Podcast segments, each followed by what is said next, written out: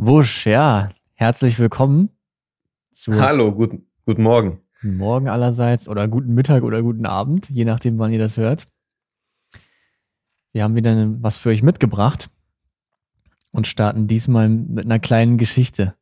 Die euch zum Schmunzeln bringen wird. Äh, sie hat mich auf jeden Fall zum, zum Schmunzeln gebracht. Aber erzähl doch mal, Jonas. Ja, also es war, es ist die Geschichte, wie ich meine erste Gitarre gekauft habe. Und für jeden, der noch nie eine Gitarre gekauft hat, ich finde, das ist immer so ein Stück weit persönlicher Prozess. Man muss ja in den Laden gehen, in meinen Augen, muss die Gitarre ja auch mal spüren, mal anspielen und gucken, passt das für den eigenen Spielstil soweit. Und damals Kontext, ich war noch nicht so gut, ja. Ich war so im Anfangsstadium, konnte so ein, zwei Sachen ein bisschen, aber jetzt ja auch nicht, ne? War dann eben im, im Gitarrenladen und war ein bisschen schüchtern. Ne? Ich, man, man ist ja da, es sind noch andere Leute da und eigentlich will man ja die Gitarre anspielen und muss ja auch ein bisschen lauter spielen und es besteht ja die Gefahr, dass dich andere hören und man schämt sich vielleicht ein bisschen. Naja, jedenfalls, ich bin da, gucke mir ein paar Gitarren an und dann kommt eben ganz normal der Verkäufer und will mich beraten. Soweit auch so gut. Und ja, ich habe dann mit ihm so ein paar Gitarren ausprobiert, ich habe ein bisschen was gespielt, aber ich habe mich halt so ein bisschen geschämt für meinen Spielen und habe dann immer ihm gesagt, komm, spiel du doch mal. Und er hat dann so gespielt und er war natürlich sehr gut. Und irgendwann meinte er dann auch mal so zu mir, ja, du kannst doch schon äh, gut spielen, du bist doch schon fortgeschritten. Und das hat sich für mich richtig gut angefühlt. Ja, das, das, Wort, das Wort fortgeschritten ja, war, Musik, war, war Musik in deinen Ohren. Ne? Das war Balsam für mich. Ne? Das hat sich richtig toll angefühlt. Hab mir dann natürlich auch die Gitarre gekauft. Und Jahre später erst, also wirklich so sieben, acht Jahre saß ich da. Und dann ist mir eingefallen, dass das auf jeden Fall eine Lüge war. dass, dass ich mit Sicherheit nicht fortgeschritten war zu dem Zeitpunkt. Ich stelle mir den Moment so vor, dass du auf deinem Bett saßt, du hast Gitarre gespielt, du warst hochzufrieden, dann reißt du die Augen auf. Der hat gelogen. Es war, es war echt ungefähr genauso. Ungefähr genauso. Ja, und das führt uns auch schon zu unserem Themenkomplex, äh, über den wir die Woche so ein bisschen debattiert haben, und zwar das Thema Manipulation. Ne? Irgendwie würde man ja sagen, hey, der hat dich manipuliert.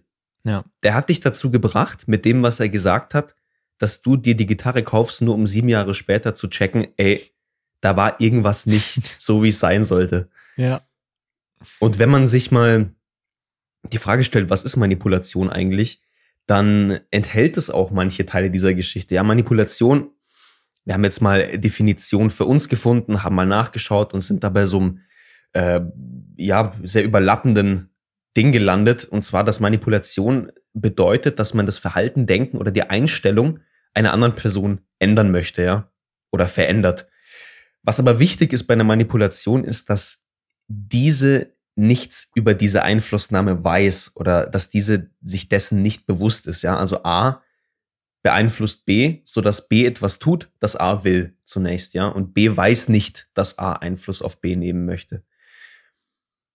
Jetzt ähm, könnte man ja sagen, das macht doch irgendwie alles zu Manipulation, ja, weil jede Interaktion, jedes Gespräch, das wir mit anderen Menschen führen, ist doch eine Form von Einflussnahme, ja. Wenn ich jetzt sage, hallo Jonas, dann möchte ich ja deine Aufmerksamkeit bekommen. Sprich, ich möchte Einfluss auf dich nehmen auch vielleicht ohne, dass du weißt, dass ich das möchte. Und was unterscheidet jetzt dann normale Kommunikation von Manipulation? Ja, genau, da haben wir uns echt, da haben wir uns wirklich viele Gedanken nochmal zu gemacht. Und es ist tatsächlich relativ schwer, das abzugrenzen, wenn man erstmal auf den Trichter gekommen ist. Ja, eigentlich ist doch jede Kommunikation, wie sie zwischen Menschen irgendwie abläuft, eine Art von Manipulation. Hm. Und worauf wir uns geeinigt hatten, war, dass es eben auf das Ausmaß ankommt, ja. Du hattest ja schon ein bisschen unsere Definition hast du ja schon genannt, ne? Und ich würde nochmal die Punkte betonen. Ja, es geht ja darum, dass die Person, die manipuliert, ein gewisses Ziel verfolgt, also eine Absicht, und dass dieses Ziel verdeckt verfolgt wird. Also es ist eben hm. für den, der manipuliert wird, nicht offensichtlich, dass er gerade oder sie gerade manipuliert wird. Und es geht eben darum, auch irgendwie das Erleben oder das Verhalten von einer einzelnen Person oder von einer Gruppe halt irgendwie zu steuern, aus Sicht des Manipulierenden. Und wir hatten uns mal dann so ein bisschen drauf geeinigt, es kommt ja eigentlich auf das Ausmaß an, wie stark wird das jetzt betrieben. Mhm. Genau, also zu, zunächst, wie du gesagt hast, die Absicht, ja, was ist denn das Kosten-Nutzen-Verhältnis? Ist es am Ende der Manipulation so, dass ich als Manipulierter ganz, ganz viel dafür bezahlen muss und die andere Person ganz viel bekommt, ne? Also wie egozentriert, wie, wie nobel sind die Absichten der Person und dann eben auch das Ausmaß von Heimtücke. Also wie sehr kann man denn, hat man Einblick in die, in die Absichten der Person? Und ich denke, wenn, also sehr schlechte Absichten gepaart mit einer hohen Heimtücke wahrscheinlich das ist, was wir im Alltag und umgangssprachlich als Manipulation bezeichnen oder als Manipulation betrachten. Mhm. Aber genau. es ist tatsächlich gar nicht so einfach. Also wenn ihr mal Lust habt auf so einen kleinen Brain-Teaser, dann versucht mal anhand von der Definition von Manipulation, die wir euch geliefert haben, zu gucken, ob ihr unterscheiden könnt. Ja, was ist jetzt wirklich eine Manipulation und was ist vielleicht nur Kommunikation? Genau. Ähm, laden wir euch zu ein. Keine leichte Aufgabe. Mhm. Und jetzt, jetzt können wir noch mal uns überlegen, ähm, was, was hat denn eigentlich der, der Verkäufer so gemacht, um dich, äh, er hat dich ja schon manipuliert, ja. Das, das ja. könnten wir schon, du, du hast objektiv erkannt, dass dein Gitarrenspiel damals vielleicht nicht ganz so gut war. Ähm, er hatte die Absicht, dir eine Gitarre zu verkaufen und er hat relativ heimtückisch dir eine Unwahrheit erzählt. Ja, er hat mir ein Kompliment gemacht, ne? ein Kompliment da gemacht, ein Kompliment genau, gemacht, ja. ja. er hat die geschmeichelt. Ja. Das muss man halt auch sagen. Wir haben ja, also allem jetzt mal vorweg, es gibt ja wirklich viele, wenn man mal Google anschmeißt, es gibt viele, da findet man viele Techniken, ne? Wie kann hm. ich jemanden manipulieren? Vor allem jetzt in so Verhandlungskontexten, wo es dann so um Techniken geht, wie ja Foot in the Door oder ich nenne erst einen kleinen Preis, dann einen größeren Preis und so weiter mhm. und so mhm. fort. Und wir haben uns ja ein bisschen überlegt, was sind für uns so die, ja, die stärksten und vielleicht auch die häufigsten Manipulatoren, ja? Ja, ja. Und jetzt komme ich nochmal zurück, was hat er gemacht? Natürlich das Kompliment, er hat mir geschmeichelt. Das hat mir in dem Moment wahnsinnig gut geschmeckt. Da habe ich mich gut gefühlt. Auf jeden Fall, aber warum hast du dich gut gefühlt? Also, es ist ja so, Komplimente ziehen ja nicht immer. Mhm. also manche, Kom manche Komplimente laufen einfach ins Leere. Und genau. bei dir gab es einen Grund, warum es nicht ins Leere gelaufen ist. Und kannst du vielleicht was dazu sagen, warum das bei dir so gezündet hat, warum es dir so geschmeckt hat? Ja, das ist tatsächlich wirklich ein delikater Tipp, der uns auch erst durch die kleine Literaturrecherche klar geworden ist. Das haben wir in einer ja. Studie gefunden. Mhm. Und zwar, wenn das Kompliment zum Selbstkonzept der Person passt, hm. dann wirkt es nochmal besser. Ja, in dem Moment, in dem ich mich ja auch als Gitarrist identifiziere, als Musiker, macht hm. mir das Kompliment eine wahnsinnige Freude. Hätte er jetzt zu mir gesagt, oh, du bist aber ein guter Basketballer, das würde mich gar nicht interessieren, weil in meinem Selbstkonzept ist kein Jonas vorhanden, der sich als tollen Basketballer sehen möchte oder sieht. Genau, das heißt also Komplimente müssen wenn man das wie als Puzzleteil visualisiert, ne, mhm. ne, das, das, es, es muss ein komplementäres Puzzleteil im Selbstkonzept der Person geben. Ja, die Person muss irgendwie ein Auffangbecken für das Kompliment anbieten. Also die Person muss sich selbst als ähm, ja, Koch bezeichnen oder als Koch betrachten, wenn ich sagen möchte, deine Spaghetti schmecken gut. Ja. Alle Credits gehen an dich, Jonas, für dieses Beispiel. ja, ich habe das schon live ausprobiert. Und das macht wahnsinnig viel Spaß. Also das ist wirklich, wenn du das machst. Und also ich meine, das ist ja schon eine Art von Mani also zur Manipulation wird es, wie wir ja schon geklärt haben, dann, ähm, wenn ich das vielleicht wirklich in einem negativen Kontext nutze. Ne? Also wenn ich jetzt irgendwie jemandem da irgendwie Unwahrheiten erzähle. Es gibt, ich kennst du, du kennst ja Brooklyn 99, ne? Die ist so eine Polizeiserie, ja. oder?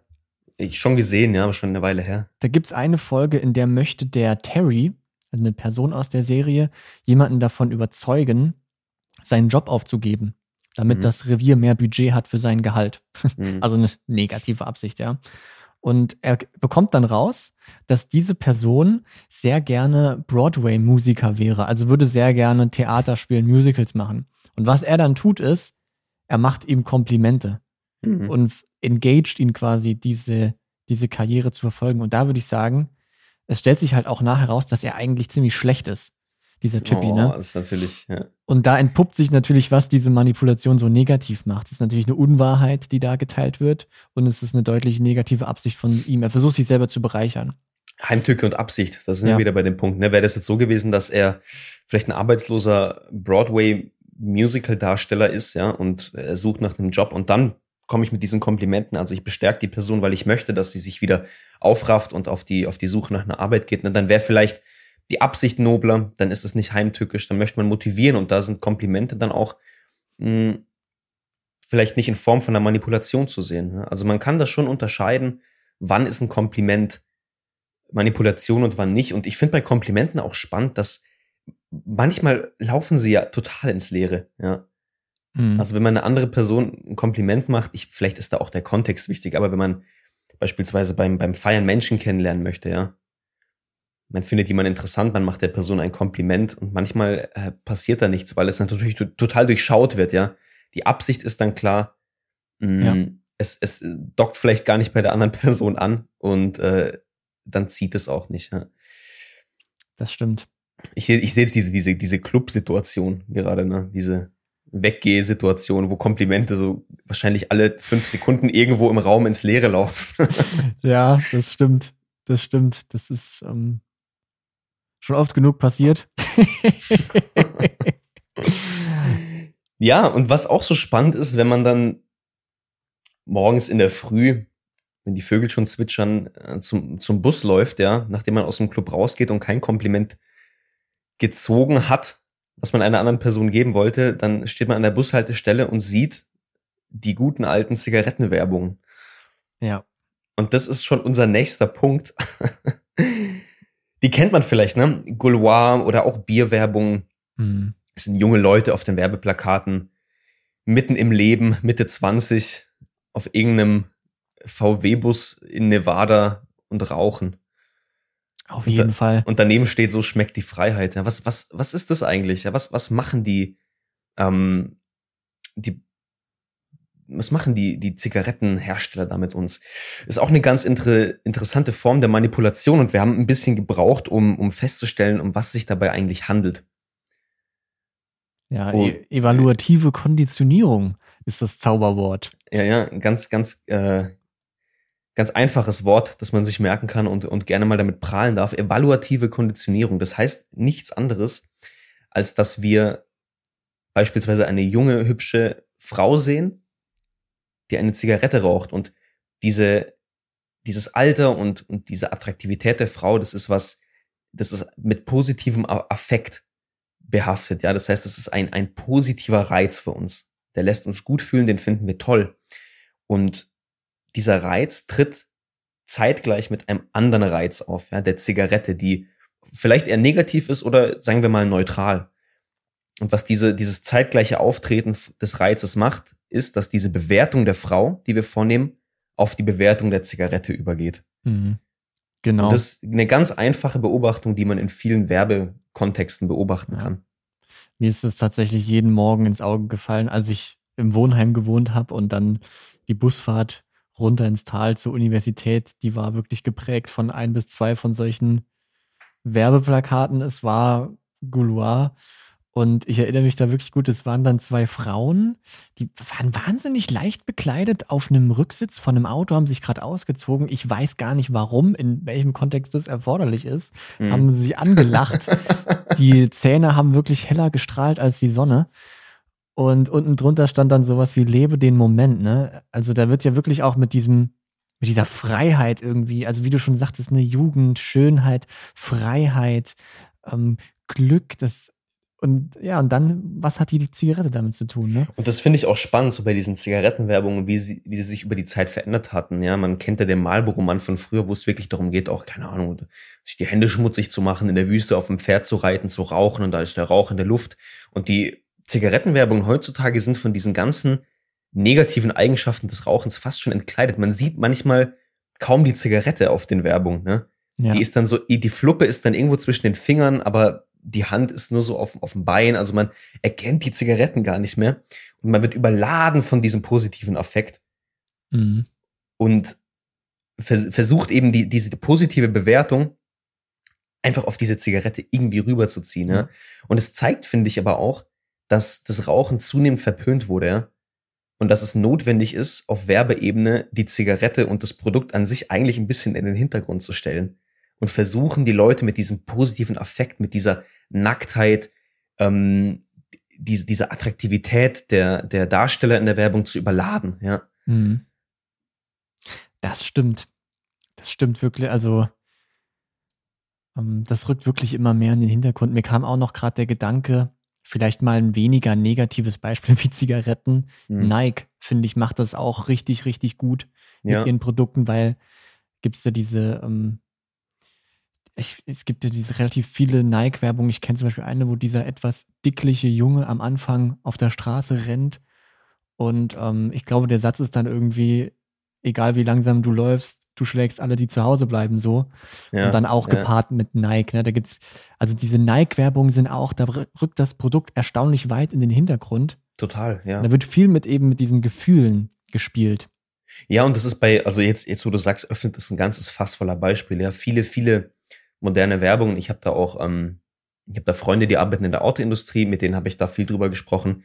Wenn man sich Autowerbungen anschaut, ist es genau dasselbe. Ja, das Auto ist eigentlich gar nicht mehr das zentrale Element der Werbung. Es geht darum, in die Natur zu fahren. Man, man geht wandern, man ist oben auf dem Berggipfel, man sieht den, den jungen Schauspieler mit den wehenden Haaren und da suggeriert, da ist dieses Gefühl der Freiheit und des mhm. Entdeckens und des Abenteurers ganz, ganz groß geschrieben. Ne? Und dann am Ende kommt kurz der funkelnde Mercedes-Stern.